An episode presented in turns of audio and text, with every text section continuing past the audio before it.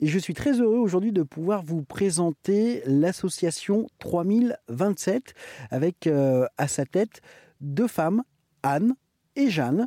Euh, vous avez créé euh, cette euh, association, bonjour, vous avez créé cette association avec le, but de, partager, de rapprocher le plus de personnes possible de l'art, de la culture et, du sport, en vous axant vraiment sur un, un public qui n'y a pas forcément accès, ou en tout cas vraiment pas facilement ça marche, ça marche euh, très bien. Vous avez de, nombreux adhérents, d'autant plus que vous avez vraiment simplifié les, démarches pour pouvoir faire partie de, l'association 3027. Comment fonctionne votre, votre binôme? Qui gère euh, euh, l'association? Est-ce que vous avez chacune un, rôle spécifique? Qui répond en premier Anne? Oui, on s'est réparti le travail. Donc Jeanne s'occupe essentiellement de la partie communication qui est euh, bien sûr euh, énorme. C'est autant la communication euh, sur les réseaux sociaux, auprès des partenaires, mais aussi au sein de l'association, c'est-à-dire avec les bénéficiaires qui sont informés quotidiennement des activités, etc., par message individuel. Donc il y, a vraiment cet aspect important de mobilisation qui a été souhaité comme ça et qui est maintenu bien que l'association euh, grandisse. Et Jeanne euh, donc prend en charge toute la partie communication. Et moi, de mon côté, je m'occupe de la, de la partie administrative. Donc, bah, tout ce qui concerne. Tout ce qui est relou. Un peu.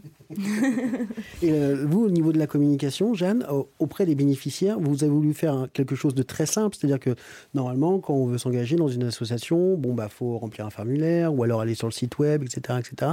Vous, vous avez vraiment voulu euh, limiter euh, au maximum les, complications. Donc on, arrive, on, obtient la formation par n'importe quel canal de tel atelier à telle heure. Il suffit de venir, de donner un numéro de téléphone et puis basta. Après, on n'a pas rien à faire. Bah ouais, ouais, tout à fait. C'est un peu l'idée, quoi, que ce soit vraiment le plus simple pour eux. Euh, si déjà il faut avoir euh, nécessairement accès à Internet, euh, avoir un téléphone qui a de la batterie, etc. Déjà, ça met des difficultés qui sont pas très cool, quoi. Et en plus, je pense que notre manière de s'organiser avec Anne, elle s'est faite aussi d'une manière très naturelle, en fonction de ce qu'on sait faire, de là où on est à peu près à l'aise. Sincèrement, moi, ça me va très bien. Euh, et toutes les deux, le côté euh, avoir un lien avec eux euh, simple, proche, comme ça, qui ne doit pas forcément passer par des machines, par Internet, par des liens. Enfin, on préfère mille fois d'une manière générale, un peu pour tout le reste. C'est comme ça l'assaut. Et c'est super agréable. Et on se dit, mais en fait, des fois, c'est peut-être ouais, assez simple, en fait, les choses. On, on fait comme on le sent. Et ça marche très très bien. Il y a un fonctionnement comme ça, très instinctif dans euh, les gens, dans comment ça va fonctionner, euh, comment on va se dire, bah, un atelier, euh, ça doit être comme ci, comme ça, un peu. Et dans ce que vous offrez aux bénéficiaires, donc ça aussi vous mentionnez des sorties, des sorties culturelles, musées, théâtre. Est-ce que c'est compliqué de les attirer, ces partenaires-là, quand vous leur présentez le projet, ou est-ce qu'ils viennent assez facilement au final? On a beaucoup de chance.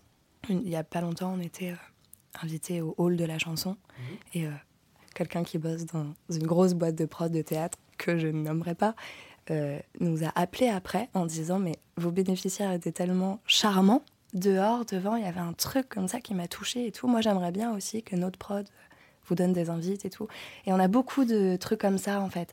De gens qui vont parler de nous euh, du bouche à oreille un peu de dire euh, et parmi les, euh, euh, euh, les, partenaires du coup connus du grand public, on peut retrouver quoi comme théâtre par exemple, par exemple?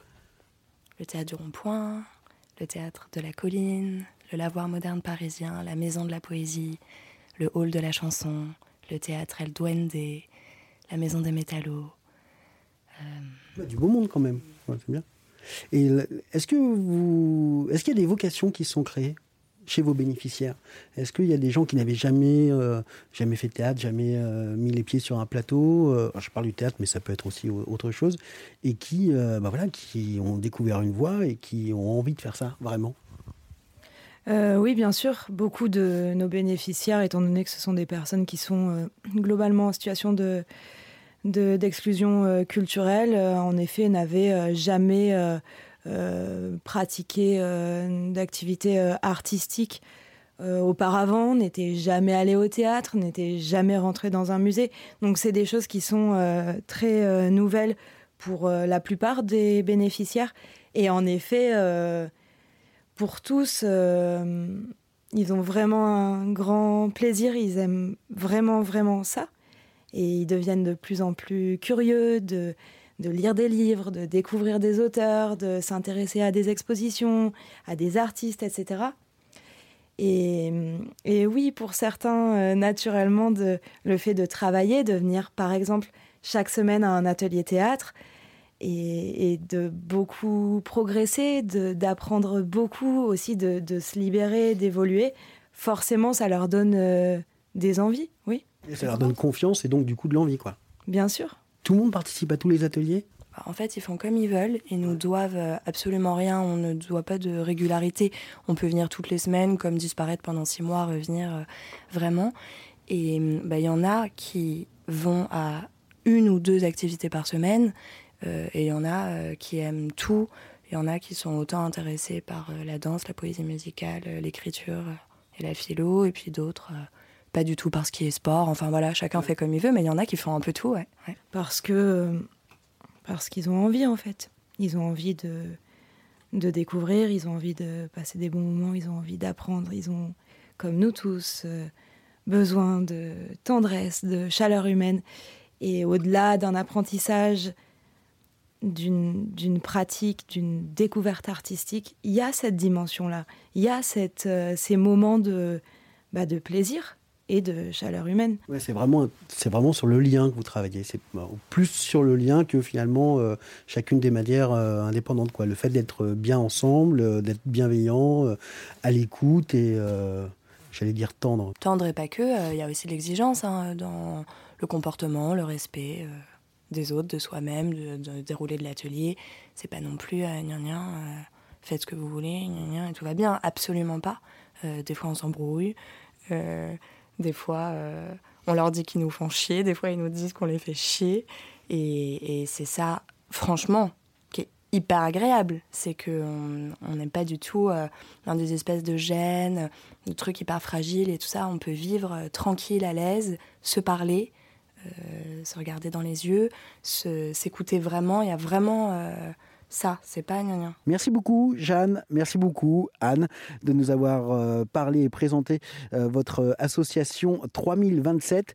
Tous les renseignements sont à retrouver sur rzn.fr.